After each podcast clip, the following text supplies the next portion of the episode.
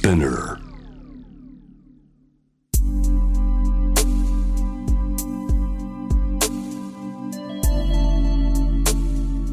眠らない街六本木。高層ビルの一室に現れる深夜の保健室。重たいドアの向こう側。ここでは誰もが飾らない言葉で語り始める。心の声を聞き出す。特別な聴診器を持って迎えるのは酒と涙と哀愁をこよなく愛するイラストレーターの田中美咲。恋仕事家族そして性のこと。一人一人で違う。体と心のカルテ。J-WAVE ミッドナイトチャイム。ようこそ深夜の保健室へ。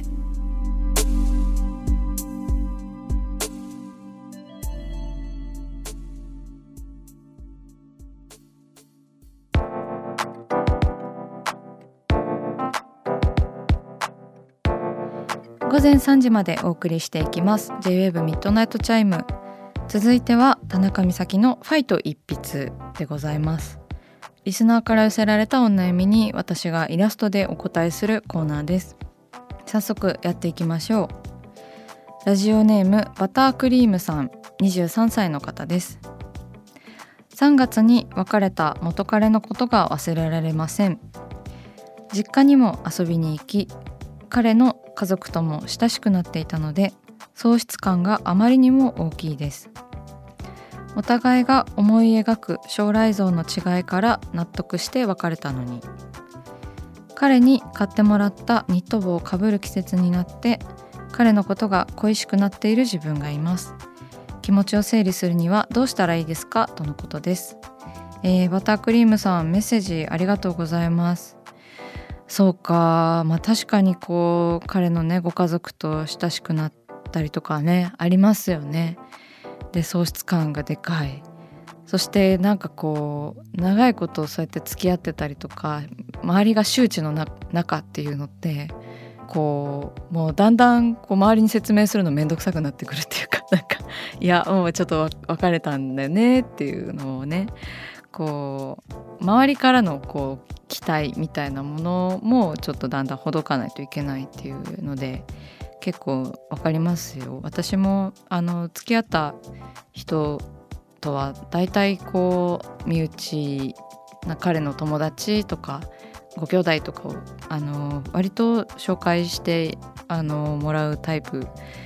親戚まで結構あの紹介されたことがあってあのわかります。非常に喪失感が大きいってバタークリームさんおっしゃってますけどなんかもうなんかみんなどう思ってるんだろうっていうのもすごい気になったなっていうふうにあの懐かしい思い出なんですけれども。あの彼に買ってもらったニット帽をねかぶる季節になって恋しくなってしまう。どうしたらいいでしょうっていうね。そうでもお互いがね思い描く将来像の違いから納得して別れたというのはすごいいいプロセスですよね。なんか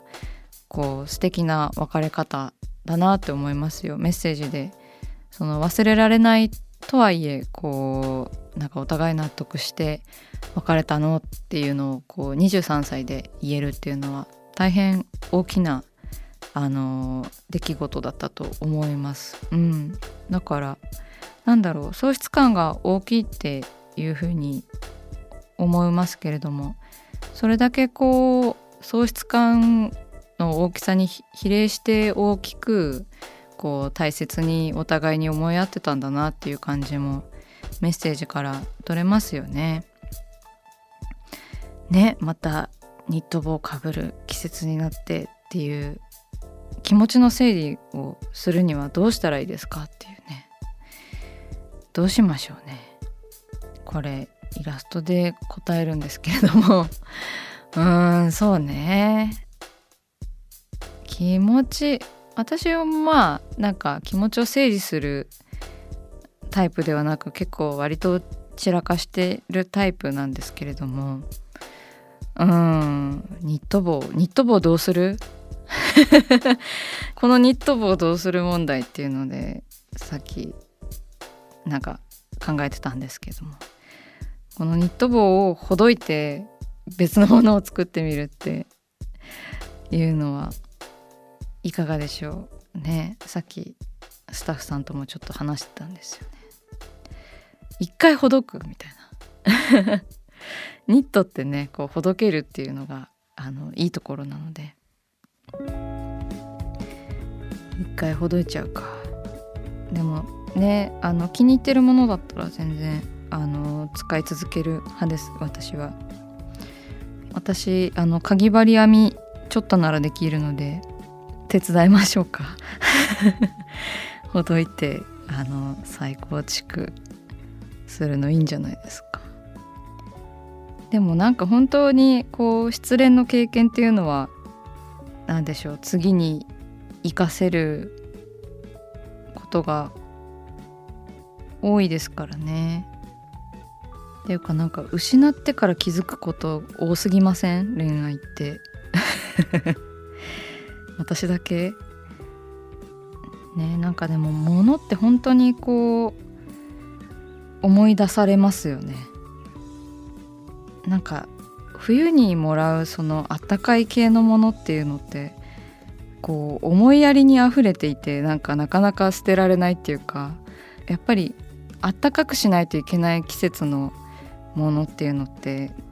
こうなんかだんだん必需品になっていくっていうか夏のものの方が身軽で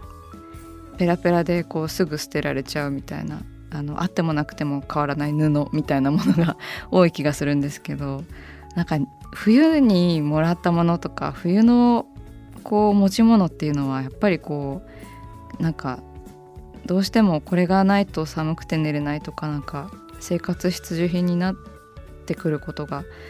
多いからあのもちろんねバタークリームさんの思い出が強いっていうのもあるけど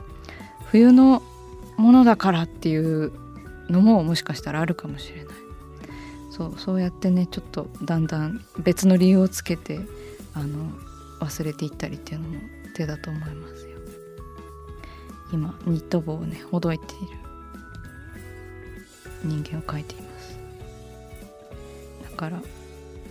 ニット帽をほどいてもう全然関係ない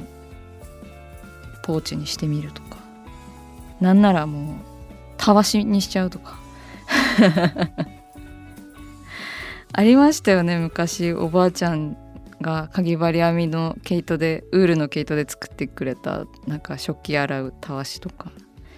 もうあれにしちゃっても。いいしね。はい。イラストが描けました。えー、ニット帽をこうかぎ針編みでほどいて何にしようかなって考えているバタークリームさんのイラストを描きました。メッセージありがとうございました。えー、イラストは番組インスタグラムにアップしてみんなでシェアしていきます。これまでに描いたイラストも見ることができるのでぜひチェックしてみてください。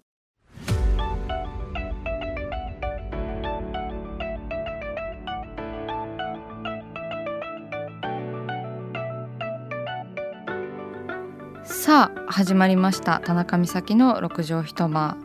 大勢の目に触れたものから人知れずこっそり楽しまれたものまでイラストレーター田中美咲の作品を作者自ら紹介します。この時間は番組スタッフと一緒にお送りします。お願いします。よろしくお願いします。それでは美咲さん今夜のテーマは？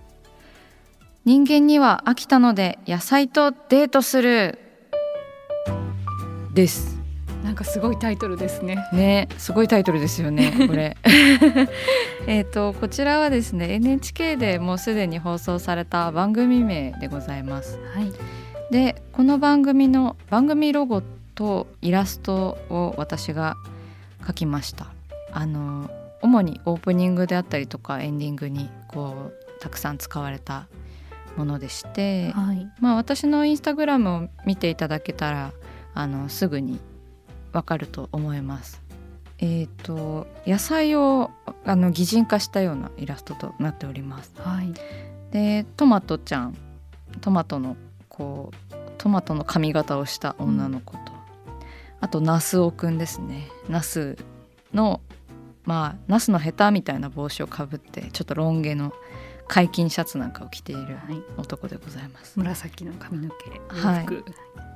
で、えーと、人参ちゃんですね。人参ちゃんはこうなんだろうちょっとサバサバしてそうな、うん、なんか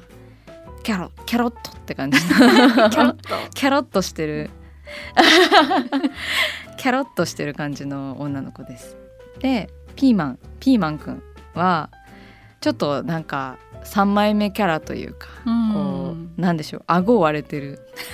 顎割れてる男の子結構描くの初だったんですけど。あこれちょっとピーマンのこうフォルムをイメージして、ね、はいイメージして。ちょっとなんかなんだろうこうめちゃめちゃいい人で終わっちゃいそうな感じの キャラクターですよね。はい。えー、であとは玉ねぎちゃんですね、うん、もう玉ねぎっぽい髪型をしていて、はい、まあ、ちょっと涙を流して。いる、こ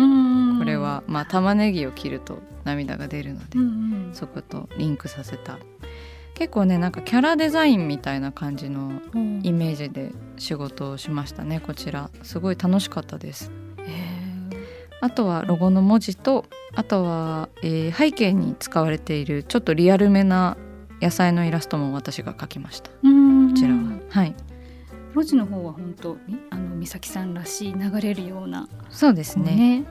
きっと見た方はすぐあもしかしたら美咲さんかなって思うような字だと思うんですけれども。ね、はい。えこれでも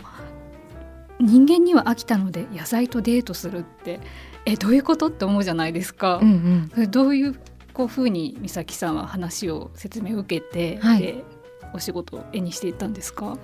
そうですね。あの番組のこう内容とかもねあの事前に聞いていたんですけど、うん、まあ、そことはこうそこまでこうあのリンクすることはあんまりなくこうなんでしょう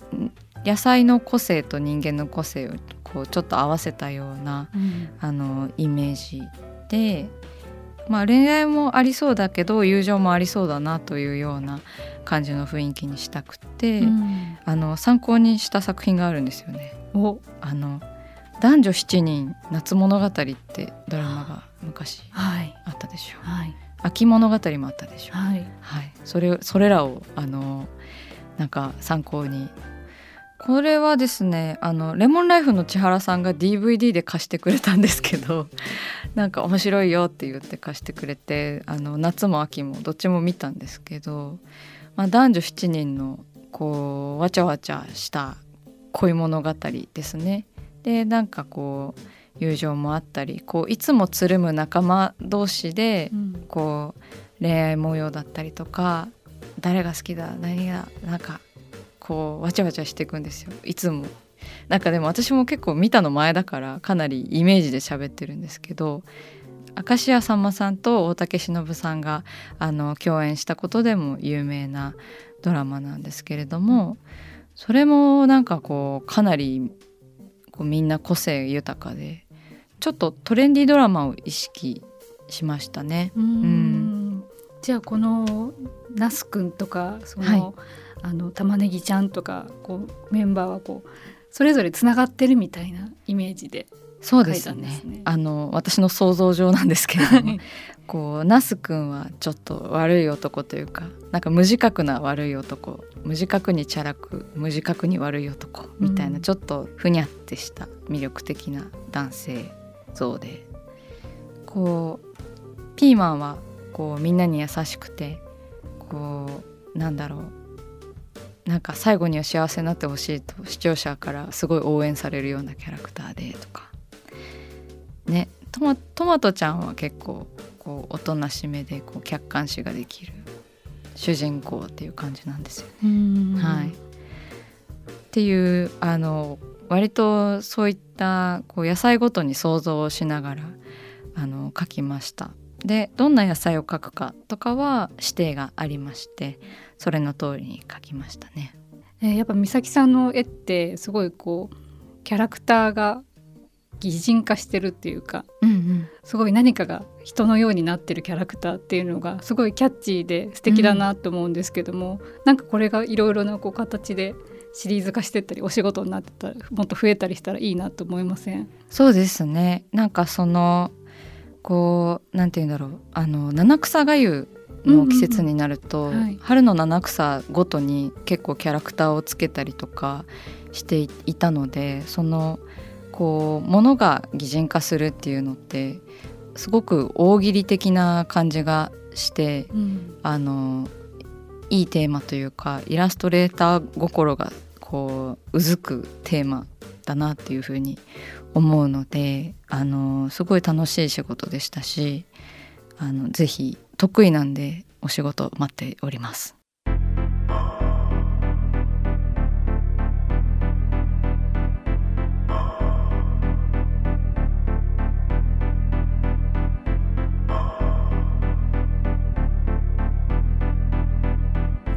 真夜中だから話せる。体のこと心のこと。 J-WAVE ミッドナイトチャイム。公式サイトとインスタグラムは24時間オープンしています。あなたの悩み番組へのメッセージお寄せください。